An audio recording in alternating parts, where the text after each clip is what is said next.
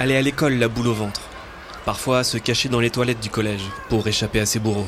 Et le soir, ça continue à la maison, sur les réseaux sociaux.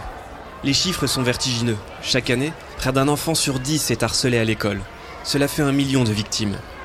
Parce qu'on a tous un rôle à jouer, la MAE, numéro un de l'assurance scolaire, s'engage aux côtés des enfants et de leurs familles pour les accompagner et les soutenir.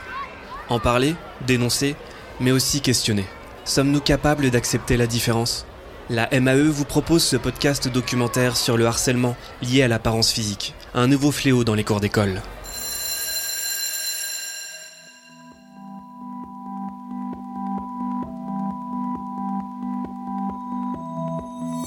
Quand on se brosse les dents, on se regarde dans la glace, euh, inévitablement. Il n'y avait pas besoin que je regarde mon visage de très près pour me rappeler ah oui, en effet, j'ai un visage qui est différent de celui des autres. Primaire, déjà, j'avais un menton qui était beaucoup décalé. J'avais un visage très particulier. On me disait que je faisais une grimace parce que forcément mes deux mâchoires sont pas alignées. On me disait hey, pourquoi tu fais la grimace, etc. T'es bizarre. On m'appelait bec de lièvre ou le mouton. euh. Elle avait dit que j'avais une, une tête de pigeon. Et elle a commencé à faire des remarques sur mon visage. à- euh, Je l'ai ressenti que les gens allaient pas lâcher en fait.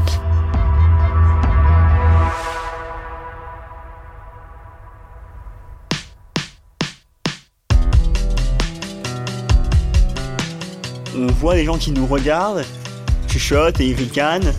Et on se doute que ça part sur le fait qu'on est différent, qu'on a un visage un peu particulier. On aimerait bien être comme tout le monde, avoir beaucoup d'amis. euh. J'ai commencé à sécher les cours beaucoup. J'ai manqué beaucoup, beaucoup. J'ai fait une phobie scolaire très clairement.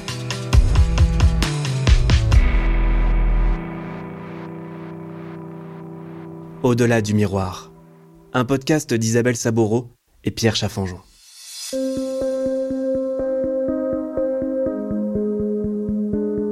Épisode 2.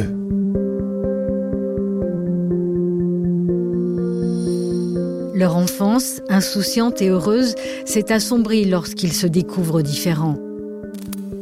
En primaire, on se rend pas toujours compte de ce qui nous arrive. Mais étant petit, les élèves ne remarquent pas vraiment les différences. Au collège, au lycée, Clémence, Romane, Alia, Lucas et Thomas développent des stratégies pour affronter le regard de leurs camarades.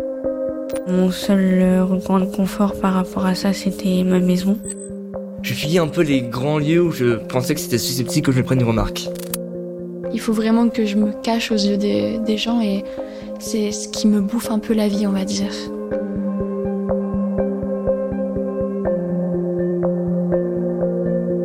Ce deuxième épisode nous plonge dans leur quotidien et leurs rituels pour se cacher ou au contraire tenter de se faire accepter.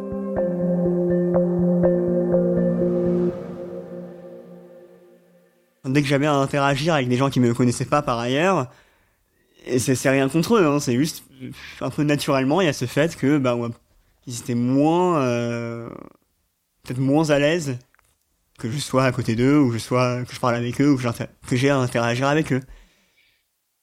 Le pire, c'est que, c'est pas le pire, mais c'est que je les comprenais quelque part. C'est que, bah, quand on voit quelqu'un qui nous paraît étrange, qui nous paraît euh, peut-être je dis pas que j'ai un visage qui était inquiétant, mais enfin, quand on est enfant, on, on fait souvent le raccourci entre ah c'est quelqu'un de différent de moi et ah c'est quelqu'un qui me veut du mal quelque part. Enfin, euh, on a souvent ce genre de mécanisme qui se met en place et du coup euh, bah c'est sûr que c'est pas euh, j'en souffrais énormément mais je les comprenais quoi. Enfin je ça ça me faisait du mal de pas être en tout cas pas au premier abord être aussi inclus que quelqu'un qui a un visage classique, quoi, enfin, habituel.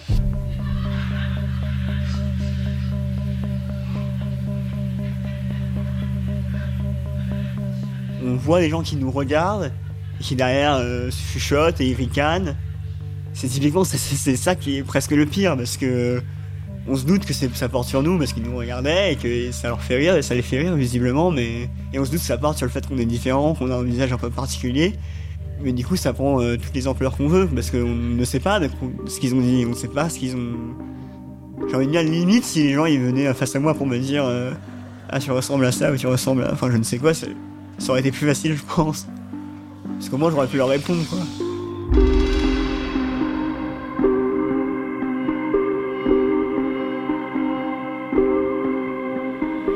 Il ramenait beaucoup l'harcèlement à mon apparence. C'est en fait qu'il me comparait au fait que moi j'ai un nez différent comparé à cette fille-là qui a un nez euh, tout mignon, qui remonte en trompette, euh, ou un nez euh, dans la norme, parce qu'en fait il disait très clairement que mon nez il n'était pas dans la norme. Et ils se sont moqués de moi pendant des mois à dire que bah, j'avais un visage différent, que j'avais un nez plat, plein de trucs comme ça. Quoi.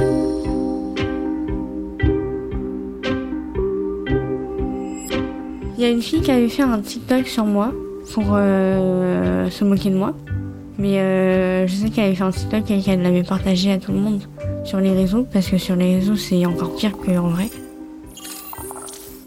Tout le monde l'avait reposté en story, euh, Snap, etc.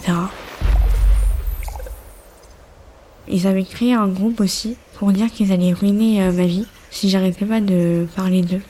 Tout ça parce que j'avais dit à des amis que j'avais fait un cauchemar et qu'ils étaient dedans.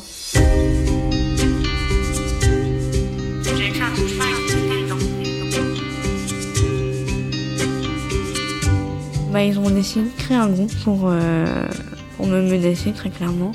Ils n'ont pas été euh, de main morte à, m'insulter parce que les insultes ça allait avec. Euh, alors que je parlais à aucun d'eux, les menaces ça allait avec. C'était un tout en fait.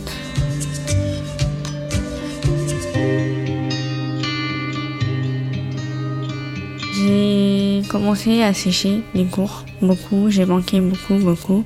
Et à la fin où j'en ai parlé à ma mère, euh, elle m'a dit ouais tu vas plus en cours. Si c'est pour que tu te lèves, tu pleures et t'es la boule au ventre euh, dès le matin euh, et que tu fasses une crise d'angoisse, ça sert à rien, tu restes à la maison.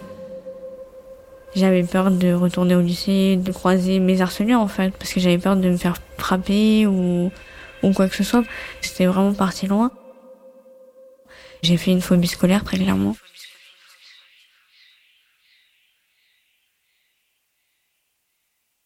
Les réseaux sociaux, TikTok, euh, à l'adolescence, euh, déjà dans la population générale, il y a des ados qui se protègent beaucoup de ça. Hein.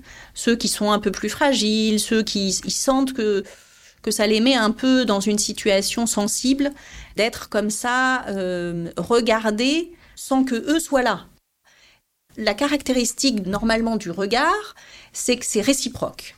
Qu'on se regarde et on, on aménage voilà, c'est-à-dire que le regard de l'autre, on, lui renvoie quelque chose, on se parle, on se dit. Alors quelquefois, c'est pas forcément très sympa, hein, mais il y a quelque chose de dynamique dans la relation. La différence avec le réseau social, c'est qu'en fait, l'image, elle est, mais sans la personne derrière. C'est-à-dire qu'il n'y a pas un échange, ou alors s'il y a l'échange, il peut être aussi fait en dehors de la personne. Donc c'est ça qui pervertit un peu le, le truc et qui pour des jeunes qui en effet ont une différence visible et donc ont tout un parcours déjà, une grosse expérience avec le regard des autres, bah, ces médias-là, ça peut les mettre en difficulté d'autant qu'ils ne sont pas, ils ne peuvent pas euh, être acteurs du regard de l'autre. Sur les réseaux sociaux, j'avais subi du harcèlement. Je m'étais disputée avec mes anciennes meilleures amies en quatrième. C'était une dispute qui était de base un peu infantile, euh, sauf qu'elle allait beaucoup plus loin. J'avais reçu des menaces euh, euh, sur des réseaux sociaux, Snapchat, Instagram, puis c'était surtout des comptes anonymes, donc on pouvait pas retrouver la personne. Je suis en colère après par rapport à ce genre de, de méchanceté que j'ai pu recevoir, mais par derrière j'étais aussi très très triste. C'est-à-dire que je m'énervais euh, pour la façade, un peu la défense, mais c'est vrai que quand j'étais toute seule, euh, ça tue le moral et c'est un peu dur.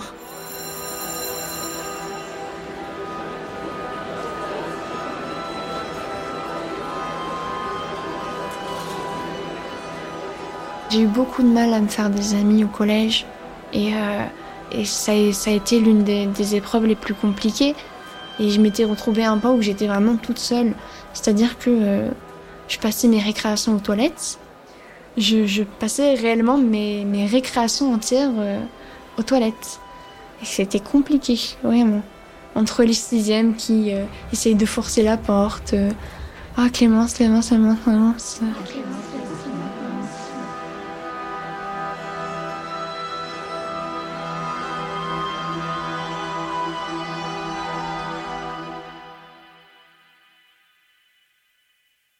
N'y avait pas de pause. C'est-à-dire que dès que j'entendais la sonnerie, bah, je courais euh, jusqu'à mon rang. Euh, je me mettais toute dernière. Euh, en classe, j'étais toute seule. J'avais pas de partenaire. ou encore, quand il y avait des travaux de groupe, bah, je me retrouvais à poireauter en attendant que soit le prof me désigne dans un groupe. Et puis quand je voyais tous les regards, oh non. Les gens, quand ils disent qu'ils sont seuls, qu'ils n'ont pas d'amis, ils se rendent pas compte euh, ce que c'est réellement d'être seul, de, de, se retrouver euh, avec son plateau euh, à la cantine, à pas savoir où aller. C'est-à-dire avec qui je vais manger, à quelle table, où on essaye de se demander avec quelle personne ils vont moins regretter notre présence. c'est dur, hein ça a été une très grosse période où finalement, dès que je rentrais dans le self avec mon plateau et que je commençais à me dire elle, euh, peut-être qu'elle va râler si je viens avec elle, blablabla, blablabla. je suis terminée en, crise d'angoisse et, et je mangeais pas et ouais, c'était ça tout le temps. On entend parler de nous dans les couloirs, euh, les rumeurs.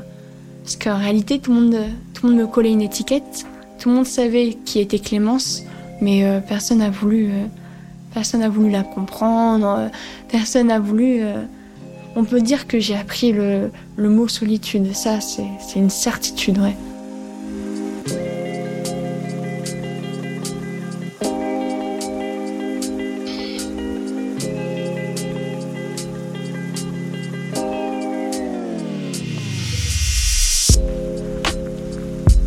À l'heure actuelle, je ne sais pas pourquoi ils ont fait ça. Euh, je sais que la moitié ils ont fait ça parce que c'était euh, des suiveurs. Donc euh, ils ont suivi euh, les deux personnes qui marcelaient pour être cool, pour pas apparaître, pour pas se faire exclure du, du groupe. Je me sentais inférieure parce que personne s'intéressait à moi, tout le monde tout le monde avait des a priori avant de me parler. Beaucoup de gens m'ont pas intégré à cause de ma, ma malformation.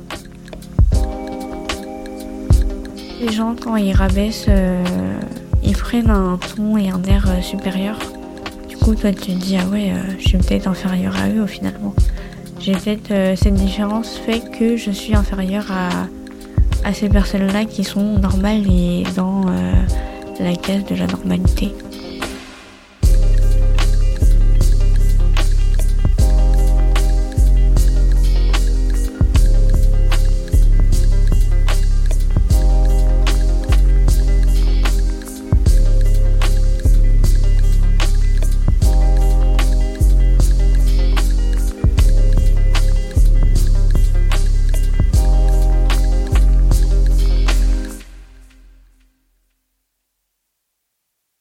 Qu'est-ce qu'on ressent quand on regarde un visage différent? Je dirais qu'il y a peut-être deux, grandes idées qu'on pourrait dire. Il y a accepter quelque chose qui est différent de nous, qui est étrange, étranger. Voilà, notre capacité à, accepter l'étrange et l'étranger en l'autre et en soi, en fait. Quand il y a un visage euh, qui est très différent, ceux généralement qui sont capables d'accepter, c'est souvent des personnes qui sont aussi capables d'accepter ce qui est un peu moins, ce qui est pas parfait en eux. Les gens qui sont très exigeants avec eux-mêmes, qui, qui n'acceptent pas l'imparfait, souvent, ils n'acceptent pas l'imperfection non plus chez l'autre. Voilà. Donc il y a quelque chose comme ça d'un, de l'étrange, de l'étranger. Et puis après, il y a toutes les, les, sociologues, euh, les neurologues qui peuvent avoir aussi des, des avis sur comment notre cerveau il fonctionne face à un visage qui est pas attendu. C'est-à-dire que finalement, dans la relation avec quelqu'un qu'on rencontre, on réfléchit pas. Voilà. Et on s'attarde pas sur le visage, on, est dans la relation, il y a des regards qui circulent, mais ces regards, ils, s'attardent pas, ils s'accrochent pas, ils fuient pas. On, voilà, on fait quelque chose de naturel dans ces échanges de regards. Et finalement, quand on rencontre un visage différent, notre cerveau, il a besoin d'un temps pour assimiler cette information. Et, ça, c'est un article euh, récent que j'ai lu là-dessus, et, je me suis dit, mais euh, oui, c'est intéressant ça. C'est-à-dire que certains jeunes disent que quelquefois on les fixe du regard, et que ça, c'est gênant. Et finalement, de se dire qu'en fait, il y a un de la curiosité, mais souvent quand le regard fixe, c'est pas de la curiosité. C'est un temps où les gens ils ne sont pas conscients qu'ils font ça, mais probablement qu'il y a quelque chose comme ça de euh, il faut laisser un temps au cerveau pour assimiler, essayer de comprendre, hum, c'est quoi ça, c'est quoi, qu'est-ce qu'il a, voilà, et il y a un truc qui mouline à ce moment-là et où la personne ne s'aperçoit pas, mais elle fixe l'autre. Et souvent, donc, je dis aux jeunes, ben, faut pas te laisser, en fait, ils te regardent pas toi. C'est pas du rejet. Souvent, ils fixent et, on sent qu'ils voient plus la personne qu'ils sont en train de regarder. Ils regardent juste ta bouche ou ils regardent juste ton nez. Donc, souris, dis bonjour et souvent la personne, elle va dire, euh, pardon, euh, oui, bonjour. Il y, a, y a quelque chose qui se passe aussi, je pense, de d'assez... Euh, notre cerveau, euh, je pense qu'il a besoin d'un temps parfois pour assimiler une information qui est pas attendue.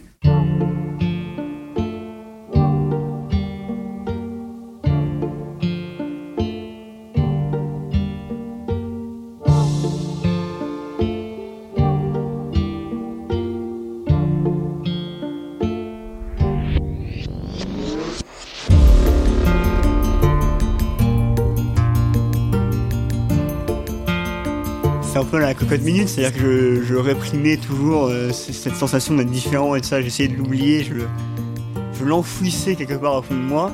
Et d'ailleurs, je pense que c'est pour, ça que même maintenant, euh, plusieurs années après, ça, ressort quand même. Mais, euh, mais oui, moi, ma stratégie, c'était oublier le fait que tu sois différent, agis comme tu es, comme tu voudrais agir.